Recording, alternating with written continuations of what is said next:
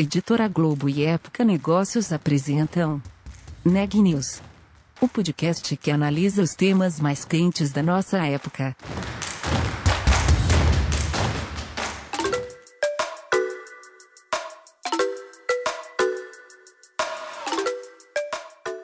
Olá, eu sou a Milena Tomás da Época Negócios e você está ouvindo mais um episódio do Neg News, nossa série de podcasts sobre como navegar e liderar em tempos de incerteza.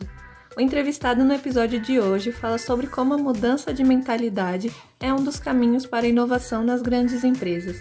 A repórter Luiz Bragado tem mais detalhes. Eu conversei com o Cláudio Mefano, cofundador e CEO da Livance, uma startup que oferece estrutura de consultórios para profissionais da saúde. A gente conversou sobre o investimento que eles receberam, sobre as movimentações de corporate venture capital no Brasil e sobre inovação no ambiente corporativo. Confira. Bom, primeiro, Cláudio, obrigada pela tua presença aqui. Eu queria começar falando, então, do aporte recente que vocês receberam de um grupo de fundos, entre os quais está a Terracota, Queria que você falasse qual foi o valor e como esse investimento foi usado pela Livans. Legal, Luiz. Obrigado pelo, pelo convite. Sou grande fã aqui do podcast. E a gente recebeu um aporte agora recente, dois meses atrás, no valor total de 30 milhões de reais. Né? A Terracota uh, foi um dos investidores. Né? Eles têm esse viés mais de investir em empresas né, uh, inovadoras dentro do setor uh, imobiliário. A gente também juntamente tem um fundo que investe em empresas de tecnologia, um fundo que chama Astela. A gente também teve outros investidores com perfil de tecnologia e de saúde, né, fundadores da Local Web e ex-proprietários do, do, do Salomão Zop. Então, acho que é interessante para nós como empreendedores. Né, eu, eu, eu formei a Livância, sou administrador, junto com o Gustavo, que é engenheiro. Né, eu conheci ele em Stanford, e um amigo dele, né, já da época, que é o Fábio, que é médico. Então, já somos três uh, né, pessoas com formações diferentes, o que acho que é super importante para a inovação, né? E, e, aí a gente tem um grupo de investidores, né? A gente a única certeza que a gente tem é que a gente não vai muito longe sozinho, então a gente tem esse grupo de investidores para nos apoiar, além do capital também com esse conhecimento nessas três frentes aí que a gente junta um pouco, que é né, a tecnologia, o imobiliário uh, e a saúde. E, enfim, esse aporte, né, ele vem dentro de um plano aí de mais ou menos os próximos 24 meses, né? Hoje nós temos Aí, uh, quando a gente fala de unidades físicas, nós temos nove unidades, a gente tem um plano de chegar uh, em 20 unidades uh, nesses próximos 18 a 24 meses. A gente quer crescer né, o tamanho da empresa em termos de, de, de clientes, de faturamento e tudo mais, um pouco acima de quatro vezes. Então, a gente vai entrar num. A gente já vem num ritmo de crescimento né, forte. A gente, o ano passado, mesmo com a pandemia, a gente mais do que dobrou de tamanho. No anterior, a gente tinha crescido três vezes. Então, basicamente, a gente vai crescer isso e aí a gente tem essa abertura de unidades, uh, porém a gente também tem muito investimento em tecnologia, produto, uh, marketing e vendas. Então, uh, a gente monta unidades muitas vezes até em parcerias com empresas ah, do setor imobiliário e a gente procura fazer o investimento primordial desse capital que a gente levantou para crescer o nosso time de tecnologia, né? Toda a tecnologia que a gente tem é proprietária, produto, enfim, a gente tem um produto hoje que funciona muito bem né, para os nossos clientes que são médicos e profissionais de saúde e a gente além da gente querer crescer o alcance disso, poder chegar em mais regiões, em mais estados, né, a gente vai dar o primeiro passo para fora do estado de São Paulo em breve. A gente também quer poder uh, servir esse nosso né, nosso público também em outras linhas, em outras uh, adjacências, enfim. Então, uh, o empreendedor não pode perder o foco e querer fazer tudo ao mesmo tempo, né? Existem muitas oportunidades, mas a gente está num momento aí que a gente vai passando aí de 100 uh, ah, pessoas no time, vai, enfim, a gente tem esse plano aí de chegar em 250 pessoas em 18 meses, então com esse reforço de pessoas a gente começa a conseguir uh, de fato fazer mais coisas aí. Então, basicamente, é o, é investimento usado para escalar mesmo o negócio, é isso? Isso, é para escalar. Então, a gente veio numa tese, a gente tinha levantado uma outra rodada justamente com esse fundo de Venture Capital, né, focado em empresas de tecnologia em geral, né, não setorial, que a Stella um ano antes.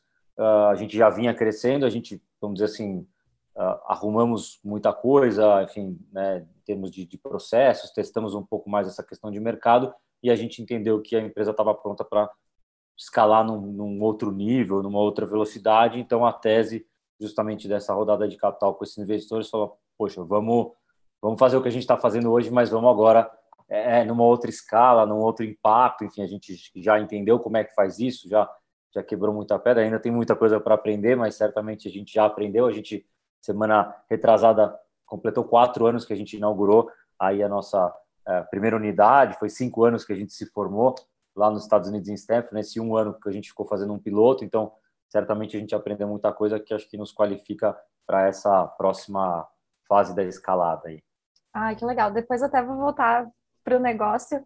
Eu só queria, eu queria a tua percepção, né, Cláudio? Claro que a gente, você está do lado da startup, mas a gente está falando também essa semana muito desse fenômeno interessante de grandes empresas tradicionais ou até de setores muito tradicionais, tipo mineração, é, bancos e tal, é, investindo em fundos de, ris de risco, perdão, é, justamente para criar inovação nos, nos negócios, trazer uma pegada diferente. Como é que você vê essa movimentação, também olhando assim o que, que traz de benefício para essas empresas grandes, né, já tradicionais? Claro, eu acho que assim historicamente, né, certamente vocês estão falando muito disso, as, né, a, vamos dizer assim, novos produtos, inovação e tudo mais, as grandes empresas faziam dentro de casa, né? Com, com capital, com capital humano e capital financeiro, se fazia isso, enfim, algumas faziam melhor, outras faziam pior. E acho que a gente teve nas últimas décadas muitas mudanças né, tecnológicas e também na forma de fazer negócio que possibilitou com que as startups começassem a poder, eventualmente, até né, desafiar e criar coisas que antigamente, né, você falou aí de setor financeiro, né? Antigamente criar um banco você precisava de um capital absurdo. Hoje em dia, né? Não é assim, ainda que não seja um banco de cara, mas você cria um serviço financeiro. Uh, isso vale para diversos setores. Então, uh, uh, e aí naturalmente as grandes empresas vão observando isso, né? Enfim, em algum momento, seguindo até um movimento que a gente vê lá fora, né? Quando eu estava nos Estados Unidos, isso faz cinco anos eu já via muito. As empresas, as grandes começam a se aproximar e fazer essa, né, essa inovação aberta. O pessoal chama então assim também até um pouco passado um pouco um momento onde há, é, é, um contra o outro, né? Startup contra empresa grande, não necessariamente é, não quer dizer que, que não possa ser em alguns casos, mas muitas vezes a inovação ela, ela acontece em conjunto. Tem aquele um pouco, né, de né, quem que vai ganhar a batalha é a, a empresa, a startup vai conseguir escalar antes da empresa grande conseguir criar inovação, né? Tem um pouco dessa dicotomia, mas a verdade é que muitas vezes a startup ajuda muito a empresa grande a inovar em processos, oferecer produtos melhores, co-desenvolver algumas coisas e tudo mais.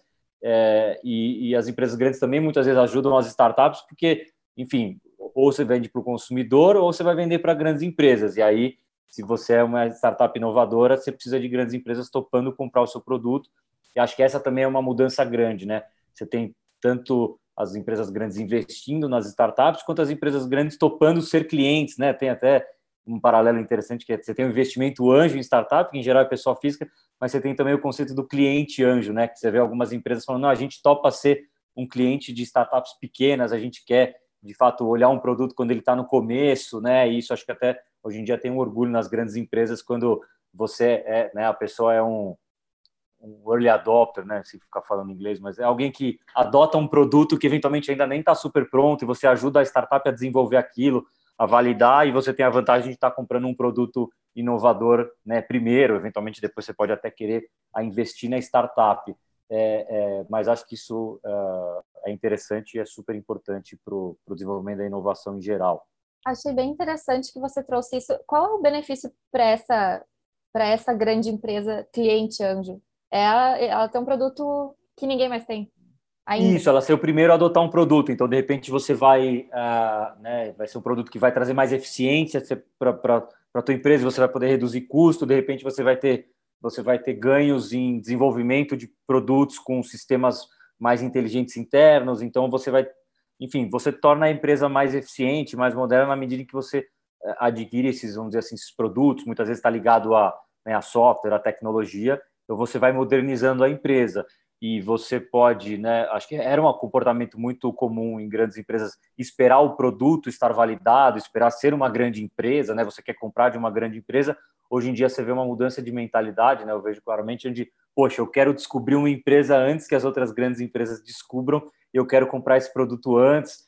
E aí, assim, não é também só olhar essa empresa antes, é, é é mudar muitas vezes os processos, né? Porque não adianta a empresa grande dizer que é inovadora e aí quando chega uma startup lá você demora seis meses para analisar aquele produto, depois você manda um contrato do seu jurídico que, enfim, se juntar o time inteiro da startup não vai dar nem, não vão conseguir ler aquele, né, aquele documento, ou você vai criar um prazo de pagamento que é super longo. Eu lembro quando eu estava mudando do meu mercado financeiro para o mundo de empreendedorismo, eu cheguei a ser investidor anjo, estava começando a ser investidor anjo de algumas startups, e eu via que a startup ia vender para a empresa, a empresa fala, ah, mas eu pago em tanto, né, em D mais tanto, eu pago daqui a tanto tempo. Fala, bom, se você pagar daqui a tanto, eu vou, eu vou falir, né? Então, assim, não funciona. Então, as empresas têm que mudar algumas coisas também nessa forma. Então, acho que a gente tem visto essa evolução de maturidade e isso é muito legal porque possibilita a empresa também se tornar mais ágil se ela quer comprar aquele produto. Muitas vezes ela questiona processos internos que, enfim, estão aí há muito tempo, porque,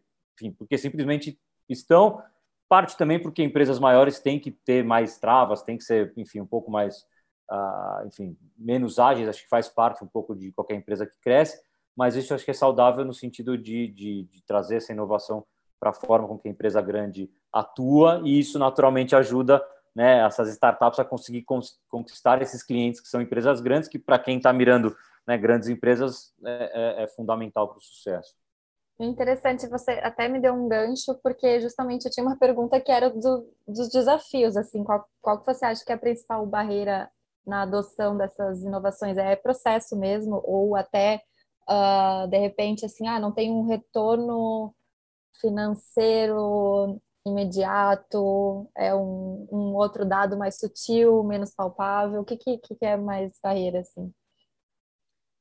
Olha, eu acho que assim, o retorno financeiro, é, ainda que exista um grau de incerteza, acho que as empresas vão querer, né? Um retorno financeiro ou um retorno de, de, de, de enfim, de agilidade de imagem, no final agilidade se transforma em, em financeiro também, mas eu acho que eventualmente é uh, topar, uh, adotar um produto, eventualmente quando ele ainda não está 100% pronto e muitas vezes até participar daquele desenvolvimento, né? Então, uh, a empresa grande sente as dores em, em vários, né, em, em, em, vários aspectos e muitas vezes pode até direcionar um pouco o empreendedor. Poxa, é, eu preciso de um pouco mais para cá, um pouco mais para lá. O empreendedor pode até direcionar um pouco e evoluir o produto no sentido de atender aquele aquela empresa grande, porque também ele sabe que provavelmente aquela dor, se não for uma dor muito específica, ela vai ser uma dor de outras empresas e aí uh, depois essa empresa vai essa startup vai poder escalar para outros e o benefício daquela empresa é que ela, enfim, estava mais próxima de,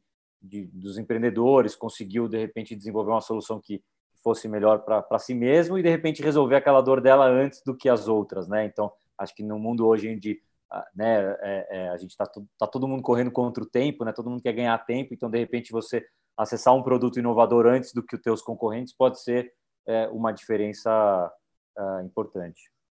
Bacana. E, e, sobre as PropTechs, que é o, onde vocês se encaixam, né? Seu, seu, ou não? Assim, a gente é um, um, mix, assim, a gente é uma, eu diria que a gente é uma PropTech para o mercado de saúde. Então, a gente é uma, uma PropTech mais uma Health Tech, né? A gente uhum. serve, a gente é uma PropTech que está inserida dentro do setor de saúde. Então, a, a gente, enfim, tem, acaba sendo um pouco dos, dos dois aí. Entendi. Bom, então, uh, uh, eu ia até te perguntar como é que você vê uh, o interesse desses fundos em PropTechs. Eu não sei se você quer falar de prop, PropTechs, desculpa, e HealthTechs também. Legal. Posso falar dos dois aí, porque, enfim, é, é, vejo um pouco dos dois. Assim, é um paralelo interessante porque fácil de falar de alguma forma, porque o, o, o interesse vem crescendo bastante Uh, e, e, vem crescendo um pouco mais recentemente, um pouco depois, por exemplo, do que as fintechs. Né? Acho que as fintechs vieram muito antes. Eu acho que você tem um, é, um pool de, de lucro, vamos dizer assim, que é uma coisa que muitas vezes os investidores olham. Nem, nem necessariamente sempre os empreendedores são movidos por isso. O empreendedor é, é movido mais por uma missão. Obviamente, a empresa precisa ser sustentável, ela precisa chegar em algum lugar e parar de pé. Mas para você levantar capital com investidores, eles precisam entender, bom, é, é que mercado que que esse empreendedor está atacando, tem, né, tem como ele gerar margem, gerar ganho nisso. E o setor de fintechs é muito mais claro porque você tem aí, uh, uh, enfim, lucros do setor financeiro muito grandes, né? Então, se as fintechs conseguirem trazer melhoria de experiência, melhoria de processo, uma melhor satisfação para o consumidor, produtos mais baratos tudo mais, falou, poxa, tem uma forma de ter um ganho muito grande. Uh, o setor de saúde, ou mesmo o setor de PropTech, são setores um pouco mais conservadores, uh, o próprio setor de saúde e health é o setor mais regulado, é um setor onde você menos consegue muitas vezes, ah, eu vou testar alguma coisa e vou evoluir, dependendo com o que você está lidando no setor de saúde, não é tão simples assim de você testar e depois mudar, né? Uh, que é muito essa essa questão de, de das startups. Mas assim, a, pandemia acabou acelerando muito os dois setores, né? Uh, o de saúde teve uma adoção muito grande de tecnologia, as pessoas ficaram muito mais em casa, uh, começaram a adotar, enfim, novas formas de, de atendimento online, os próprios médicos também. Eu lembro a gente no início da pandemia, a gente começou a ajudar os médicos, né, que são os nossos clientes, a, a criarem certificados digitais para poder emitir uma receita digital. então, assim, você teve uma evolução importante, né? Você tinha muita gente ainda usando é, prontuário, né? Ou seja, você guarda os dados do paciente num prontuário físico, né? Na medida em que ele migra para dentro da nossa plataforma, ele vai começar a usar isso de forma é, digital. Então, é, esse processo de alguma forma é, se acelerou no setor de saúde e foi até o que acabou motivando com que a gente pudesse é, crescer mais, enfim, acelerar esse crescimento. E acho que do lado de PropTechs também, né? É, o uso de ativos né, e de espaços né, mudou muito, né? Então todo mundo foi para casa, você começou a ter o advento de home office, de outras coisas, então assim os usos é, é, foram se mudando e aí tecnologia eventualmente cria novas formas de, de, de ocupação. A gente, né, nós mesmos, é, essa solução que a gente tem de PropTech para o setor de saúde, a gente começou a ocupar espaços imobiliários que eram eventualmente ocupados por outras empresas, né? Enfim, então você tem uma mudança aí de eventualmente até da forma de ocupar uh, espaços, um pouco do que a gente traz, depois a gente pode falar um pouco mais é um uso mais eficiente do ativo imobiliário, dado que dentro do setor de saúde você tem um nível de desperdício por subutilização de consultórios que é enorme, né? Então, é, um médico, uh, início de carreira, ele não tem a agenda cheia, ele está fazendo plantões, ele ainda está buscando conquistar pacientes, cirurgiões passam metade da semana no hospital, uh, o, profissionais em fase mais avançada estão reduzindo um pouco né, o, também o nível de atendimento, a gente tem muito público feminino que, poxa, estuda 10 anos, né, entre, entre faculdade e residência, depois começa muitas vezes a ter que conciliar isso com, com, com a vida, vamos dizer, materna e tudo mais, e aí a, a gente consegue ajudar todos esses públicos a usarem um consultório de uma forma muito mais eficiente, muito mais eficiente, e isso só foi permitido com tecnologia, né, porque os profissionais passam a usar só um consultório no momento em que eles têm uma consulta, isso a gente consegue gerir com tecnologia, sem tecnologia era impossível. Então, né, a gente possibilita, enfim, uma, uma mudança que, que, em outras épocas, sem tecnologia e até questões culturais, não seria possível. Então, bom, eu vou aproveitar então para é, te perguntar o que, né, contar um pouquinho o que, que a Livans faz exatamente é, e o que, que vocês têm de planos para o futuro. Legal. Bom, a Livance, né, como eu comentei, a gente fundou ela quatro anos atrás, uh, né, eu com com minha bagagem de administração e mercado financeiro, junto com um engenheiro e um médico, que, vamos dizer assim, nos inspirou no sentido de que ele, na carreira de 15 anos dele, ele passou por todos os desafios que médicos e profissionais de saúde passam para poder né, se desenvolver. No final das contas, o profissional de saúde é um empreendedor, sai da faculdade sem ter essa formação, né, tem uma formação muito forte clínica e vai estudando, mas no final ele talvez não esteja preparado para montar uma empresa, para abrir um consultório, para fazer marketing, finanças, relação médico-paciente e tudo mais.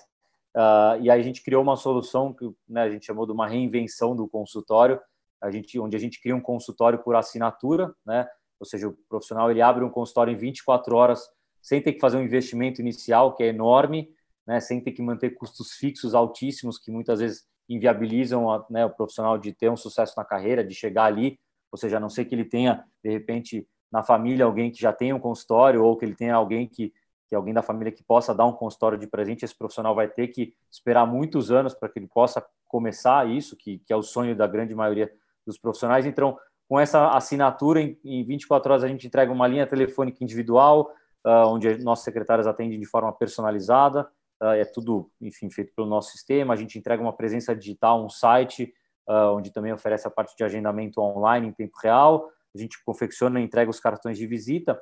E aí, né, pensando nessa parte do imobiliário, o legal é que o profissional ele pode abrir a agenda qualquer dia, qualquer horário, como se ele tivesse de fato comprado uma sala própria, só que ele só vai pagar pelo uso do consultório quando de, de fato tiver um atendimento, né?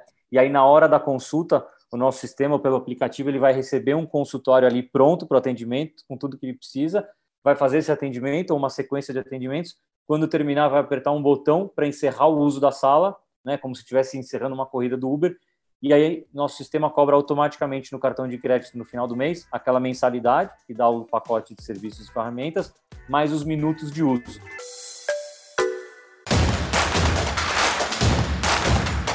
Esse podcast é um oferecimento de Época Negócios. Inspiração para inovar. Não deixe de conferir nossos outros podcasts. Presidente Entrevista Presidente. The Office e os negócios da nossa época. Ouça, acompanhe, compartilhe.